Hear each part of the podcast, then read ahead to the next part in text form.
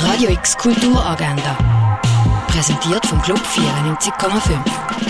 Es ist Samstag, der 26. Dezember und das könntest du außer Essen noch am Stephanstag machen. Das Kultkino das bietet in der kinofreien Zeit über myfilm.ch ihre Filme an. Einer von denen ist zum Beispiel Suicide Tourist. Es geht um den Max, der sich wegen einem unheilbaren Kirntumor umbringen und sich schlussendlich in einem geheimnisvollen Hotel in Tod begleiten lassen will.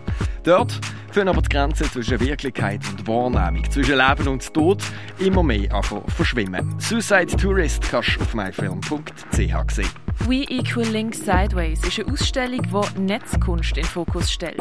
Die Ausstellung untersucht die aktuellsten Formen von Netzkunst und zeigt darin ihre historischen, intellektuellen und künstlerischen Wurzeln.